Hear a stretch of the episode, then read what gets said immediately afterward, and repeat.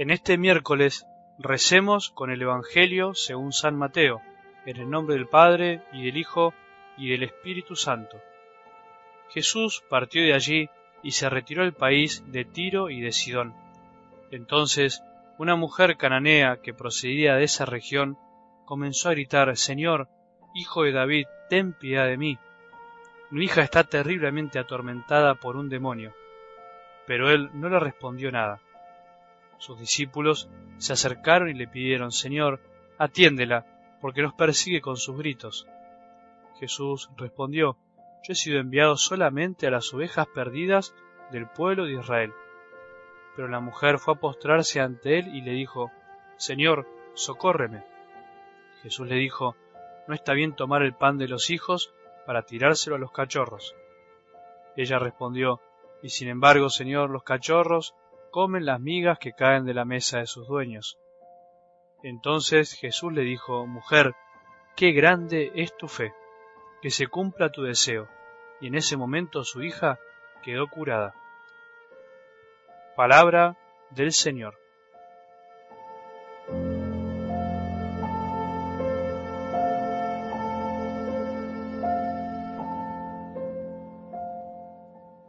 Continuemos con el tema que se desprendía del Evangelio del domingo, la avaricia. Se dice que la avaricia puede darse principalmente de dos modos, en cuanto que se opone a la justicia y en la medida que se opone a la generosidad. Sin extendernos mucho, intentaremos ahondar en esto. Se opone a la justicia en la medida que se usurpa o se retiene un bien ajeno. Por ejemplo, podría ser no pagar las deudas a su debido tiempo, no prestar los servicios prometidos, perjudicando a los beneficiarios con los cuales me comprometí. Son cosas que no prestamos mucha atención, pero que a veces demuestran grandes injusticias entre nosotros. Y en cuanto a la generosidad o el desprendimiento, tiene que ver cuando el amor desordenado al dinero hace que lo prefiramos a la caridad, marginando a Dios y el amor al prójimo. Por ejemplo, descuidar el cuidado de algún enfermo, de los ancianos o de aquellos que merecen nuestro amor, porque el apego y los deseos de tener más y más hacen que olvidemos y dejemos de lado lo más esencial. Se puede caer en la avaricia de dos modos, uno inmediato que sucede cuando buscamos adquirir o retener bienes más de lo debido, en perjuicio de otros, malgastando o no gastando lo necesario. El segundo modo es, por decir de alguna manera, más interior, espiritual. Entonces, Ahí el avaro peca contra sí mismo, porque están desordenados sus afectos y las cosas materiales le roban el corazón. Se menosprecia bienes mayores como el amor a Dios y a los demás por cosas materiales y pasajeras. Pero tenemos que seguir conociendo qué es la fe, no sólo en qué creemos, sino qué significa tener fe. El saber lo que creemos no nos asegura el creer bien, por decirlo así. Muchos cristianos conocen bien su fe, entre comillas, saben el catecismo, lo enseñan, lo transmiten, lo difunden, lo defienden incluso con uñas y dientes, pero en el fondo y en la superficie no creen como se cree en el Evangelio. Parece raro lo que te digo, pero pensalo bien, creo que es así. Quiero explicarme bien. No solo hay que creer, sino hay que creer bien creer como Jesús quiere que creamos. Nos olvidamos muchas veces de que la fe es don, dado desde arriba, y por lo tanto nos ayuda a dar la respuesta adecuada a Jesús, no la que se nos antoja.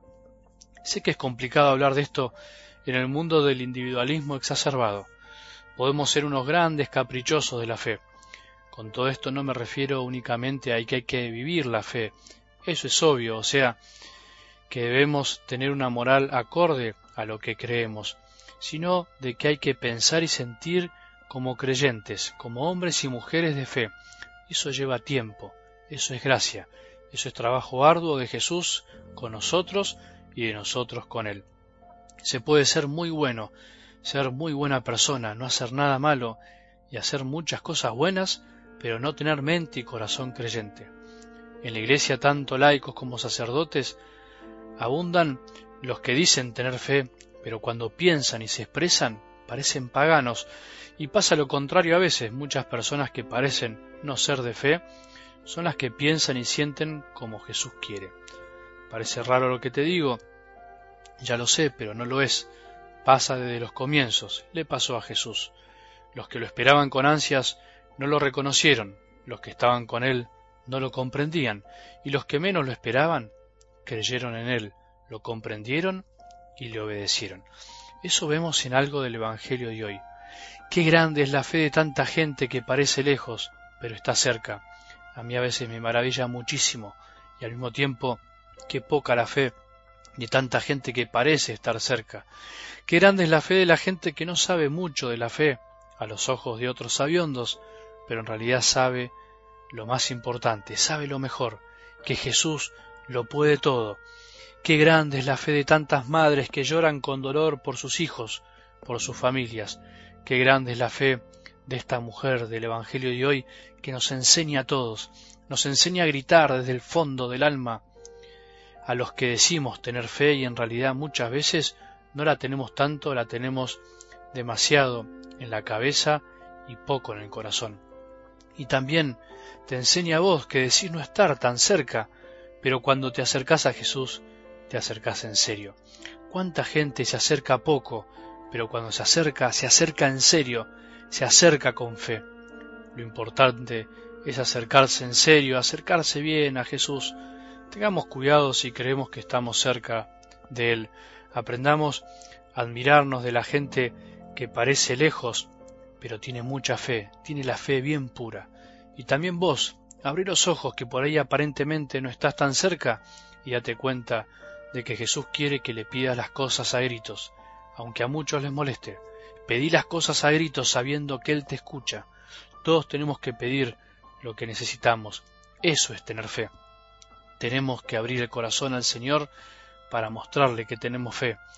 Qué lindo que es creer que Jesús lo puede todo.